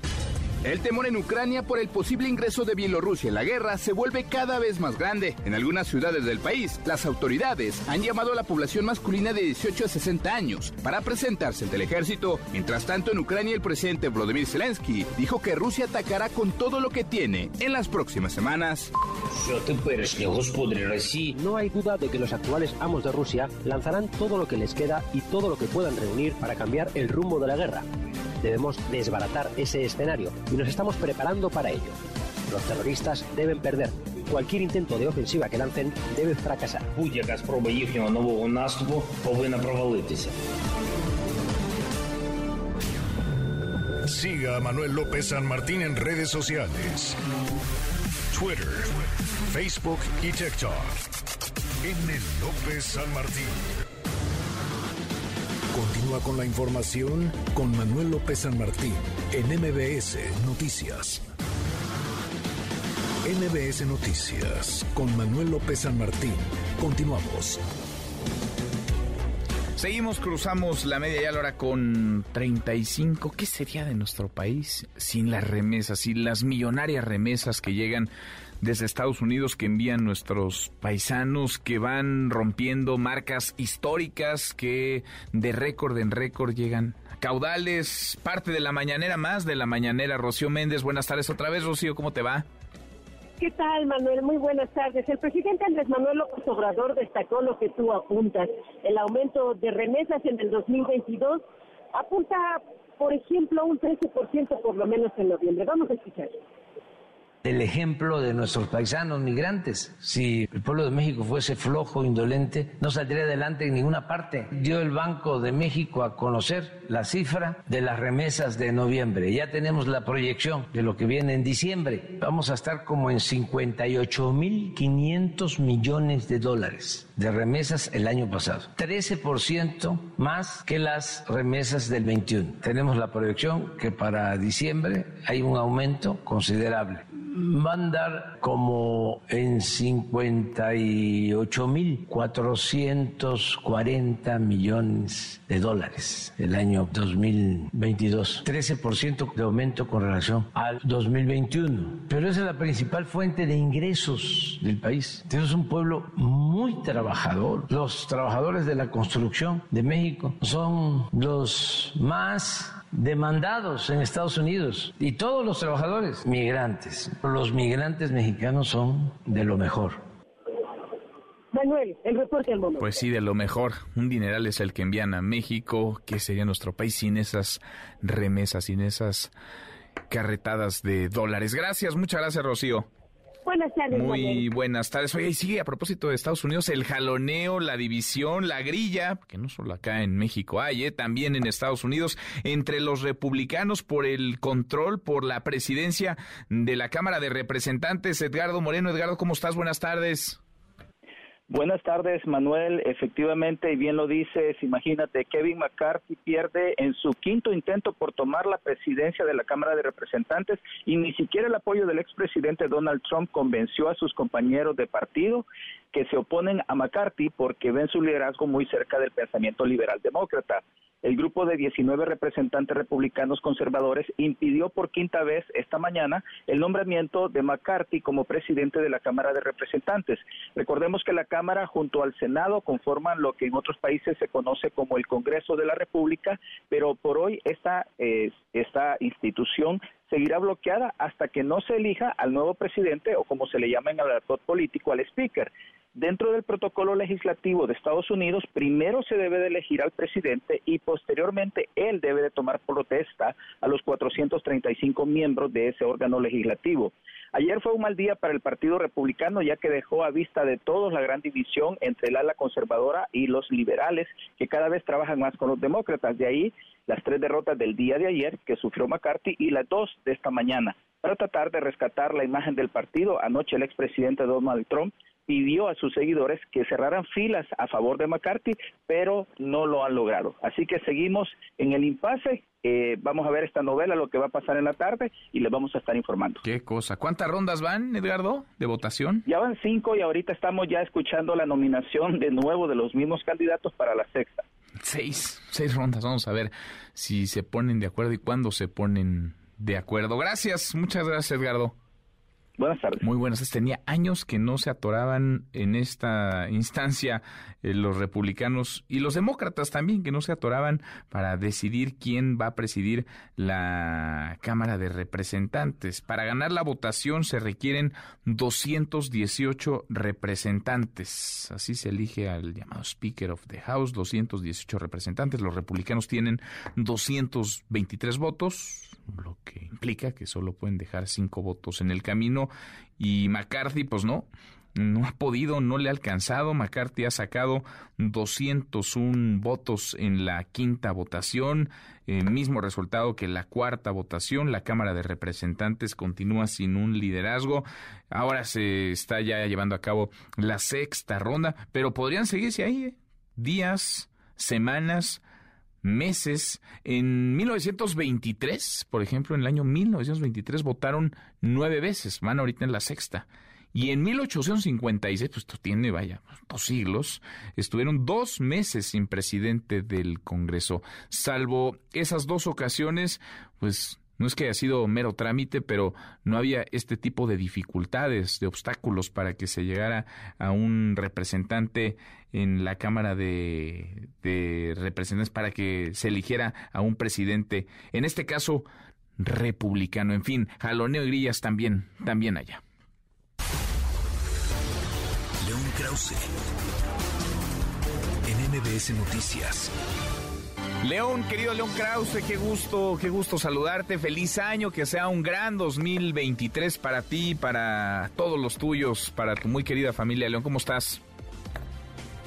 Igualmente, Manuel, un abrazo para ti, para, tu familia, para los tuyos y por supuesto para nuestra audiencia. Te saludo desde, desde la noche de Ciudad del Vaticano, donde he estado cubriendo los funerales de, Benedicto XVI. Le entramos por ahí, si te parece, León, y después te escuchamos con tu análisis sobre el tema del jaloneo, del estira y afloje que hay en la Cámara de Representantes. Está ahora corriendo ya la sexta ronda y no hay acuerdo, no hay arreglo, no alcanza nadie los números suficientes para presidir la, Cámara de Representantes. ¿Cómo ves las cosas allá en el, en el Vaticano? León murió a los 95 eh, años en Benedicto XVI y los, y los funerales van a ser, entiendo, encabezados por el Papa Francisco.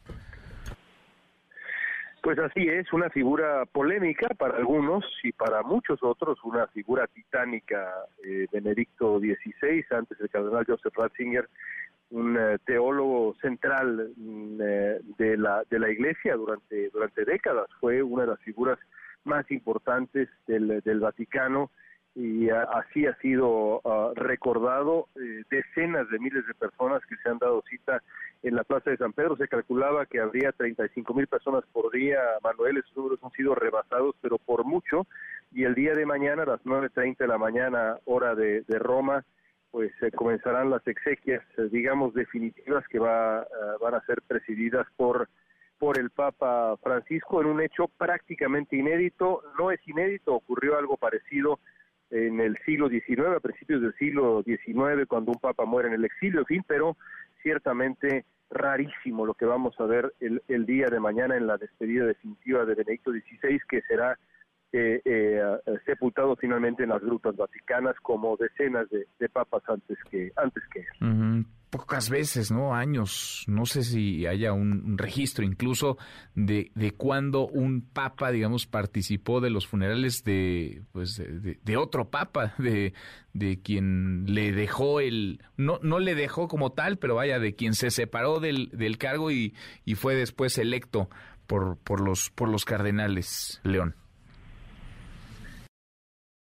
El, el precedente al que te, te remitía yo ocurrió a principios del, del siglo XIX, insisto, Mm. cuando, cuando eh, un papa, eh, no recuerdo en este momento eh, exactamente cuál, eh, muere en el exilio. Tres años después, el, el cuerpo del papa vuelve a Roma y ya, evidentemente, su sucesor estaba en funciones y preside sobre eh, las exequias, se preside las exequias del funeral de su de su antecesor, pero solamente en esa situación pues excepcional a la que te a la que te remito es que es ocurre lo que vamos a ver el día de mañana, algo que por supuesto eh, sucede dado que Benedicto XVI en una decisión que fue polémica en su en su momento y, y muy interesante para analizar, pues decide eh, eh, dimitir, decide dejar su, su pontificado eh, que, que, que da pie después a la a la, a la llegada de, del Papa Francisco.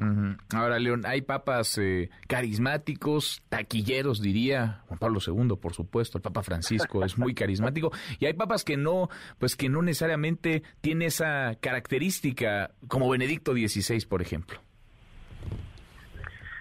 Pues sí, es, es, un- es un hombre que eh, se, será recordado no por ese, ese carisma, claro, después de Juan Pablo II, eh, Manuel, eh, nadie, nadie realmente podía llenar esos inmensos zapatos, eh, eh, comenzando por, por, por este, este asunto que, que mencionamos, el, el carisma, pero, pero Benedicto XVI nunca, nunca fue eso, el cardenal Joseph Ratzinger fue más bien pues un gran eh, teólogo, un gran intelectual, un pensador muy, muy sofisticado, eh, conservador ciertamente, pero eh, reconocido como, como lo que decía yo al principio, un titán de la, de la doctrina católica, y fue así como llegó al, al, al papado, en un contraste muy marcado con Juan Pablo II, con quien trabajó muy de cerca, y finalmente al, llegar al final de su pontificado, porque decide dimitir, decide renunciar, pues eh, llega, llega el Papa Francisco, que pues eh, es, es conocido como digamos un, un papa eh, a- algo más progresista eh, y este este esta esta situación pues también abre ahora el debate sobre qué sucede después el Papa. Francisco es, es un hombre eh, que, que tampoco es joven ya eh, y, y- y te puedo asegurar que en el Vaticano cuando hablas con con la gente aquí cercana a la, a la iglesia el, eh, el, el debate también pues comienza ya a acercarse a qué sigue eh, como ha sido desde hace mucho, pero mucho tiempo cuando se trata de, la, de la Iglesia Católica. Claro. Tienes toda la razón, León. Oye, déjame escuchar, aprovechando viaje dos por uno, tu opinión sobre lo que sucede en el Congreso de los Estados Unidos, en la Cámara de Representantes, porque son seis rondas ya y nadie alcanza los eh, votos eh, suficientes, los votos necesarios para, pues, hacerse de la de, de una posición que es clave de, de la ni más ni menos que de la presidencia del Congreso, el Speaker of the House. Entiendo que no se atoraban así desde hace muchísimos años. Eh, corrígeme si me equivoco, León, pero se requieren eh, 210, ¿no? 200, no, 220. 220 18 218 218 votos y se ha quedado eh, el, el congresista McCarthy se ha quedado en 210 de ahí no ha pasado no no se ha aproximado más todavía León. 201 incluso. Pues pues es eh, es la muestra del Partido Republicano, es el Partido Republicano de hoy, un partido fracturado, un partido que está que está roto, que está peleado contra sí mismo, eh, que a- ahora lleva lleva esta fractura y esta polarización interna a su máxima expresión en lo que es pues una vergüenza diríamos en México un oso francamente Manuel Mm. porque es lo que es es decir que Kevin McCarthy que ocupó una posición muy importante en el Congreso eh, en, en los últimos últimos tiempos no logre eh, convencer a eh, los eh, congresistas suficientes como para apoyarlo y superar ese escollo y que pueda trabajar el Congreso, porque sin la elección del el líder de la mayoría de la Cámara de Representantes, el Congreso no puede funcionar, simplemente no hay nada que pueda ocurrir en el Congreso, así que los demócratas están sentados ahí esperando a que los republicanos se pongan de acuerdo y es perfectamente posible que no se pongan de acuerdo en la candidatura de McCarthy y que el siguiente en llegar sea, pues quién sabe, porque si McCarthy, que era el más fuerte, no logra juntar los votos necesarios, pues habrá alguien más, quién sabe, así que estamos viendo algo histórico eh, que es en el fondo y en la superficie una vergüenza para el Partido Republicano. Pues sí, están entrampados, no se ponen de acuerdo y sí, esto parece una, una muestra, una estampa de esa división interna. 218, dices muy bien, León, se requieren 218 eh, para ganar la votación. Los republicanos tendrían ese número, tienen 223, pero pues no no está convenciendo eh, Kevin McCarthy a los a, a los propios así así a como rebeldes. a los rebeldes. Oye y ya se metió Donald Trump también a decirles que por favor no que echen una mano ahí. Pues sí, pues Ya, sí. imagínate. Eh, Es que estos son los trompistas, son los trompistas. Y, y- y McCarthy ya fue ahí a, a, a Mar-a-Lago en los últimos tiempos a rendir pleitesía al señor, pero pues ni así, porque ya se le salió de las manos el Frankenstein a, Donald Trump y al Partido Republicano mismo. ¿Qué quieren esos rebeldes? Pues quién sabe, Manuel.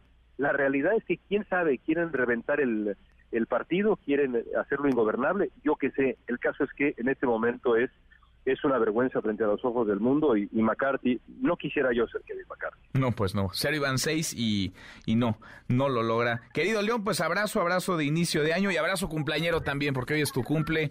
Muchas felicidades abrazo a la distancia. Te agradezco mucho, un abrazo muy fuerte, gracias. abrazo grande es León Krause. La hora con 48 pausa volvemos hay más Redes sociales para que siga en contacto: Twitter, Facebook y TikTok. M. López San Martín. Continúa con la información con Manuel López San Martín en MBS Noticias.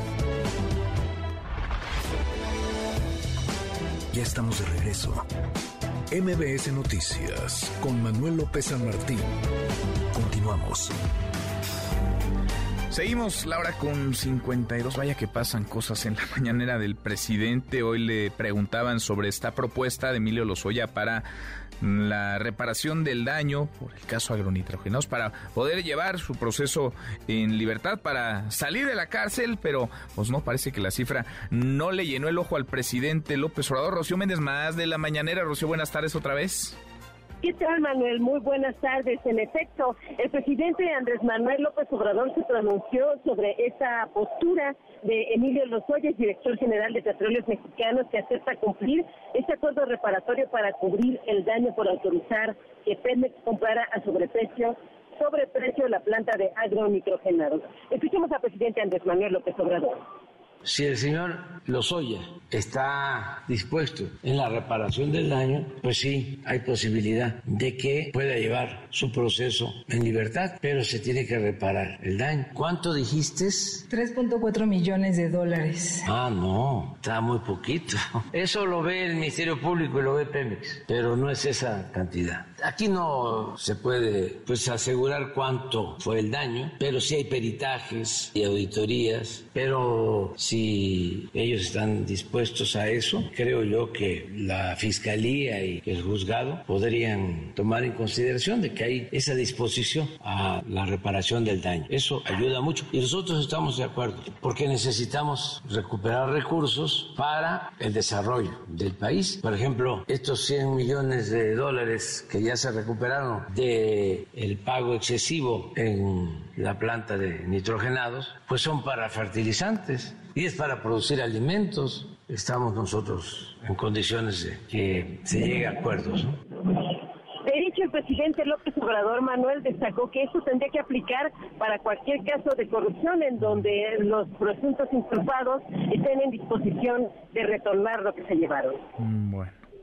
En todos los juicios que están en proceso por corrupción, si hay detenidos que quieren resolver su asunto, lo que se le está pidiendo a la Fiscalía y a los jueces es que se repare el daño, devolverle al pueblo lo robado. En el caso de nitrogenados, pues fue una compra, se pagó más de lo que valía la planta. Se hizo una auditoría y se encontró que se pagaron 200 millones de dólares adicionales en esa planta. El señor que participó en la venta para llevar su proceso en libertad se comprometió a devolver los 200 millones de dólares. Ya ha devuelto 100. Esto aplica para todos.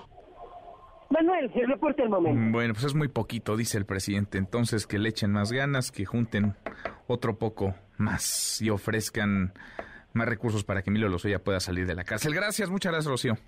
Buenas tardes, Hasta muy pronto, muy buenas tardes. Cinco para la hora, ya menos nos vamos, revisamos lo último de la información. En tiempo real. El Universal. Eligen al ministro Pérez Dayán, presidente de la segunda sala de la Corte, y a Pardo Rebolledo, la primera sala. El Heraldo de México. Un niño de siete años murió tras una cita con la dentista en Querétaro. Investigan, investigan autoridades. Lo mismo, un niño muere tras una cita con la dentista en Querétaro. MBS Noticias. Jueza mantiene freno a incorporación de la Guardia Nacional a la Secretaría de la Defensa. El país. Los republicanos ultras frustran la elección de McCarthy para presidir la Cámara Baja en Estados Unidos. Llenos de tristeza, los jugadores de la NFL se preparan para volver al trabajo. Con esto cerramos, con esto llegamos al final. Gracias. Muchas gracias por habernos acompañado a lo largo de estas dos horas. Soy Manuel López San Martín. Se quedan con Nicolás Romayra de Marca Claro. Nos vemos como todas las noches a las 10 por ADN 40. Acá nos encontramos mañana, mañana que será tarde de jueves. Pásela, pásela muy bien, ya casi es viernes. MBS Radio presentó Manuel López San Martín en MBS Noticias.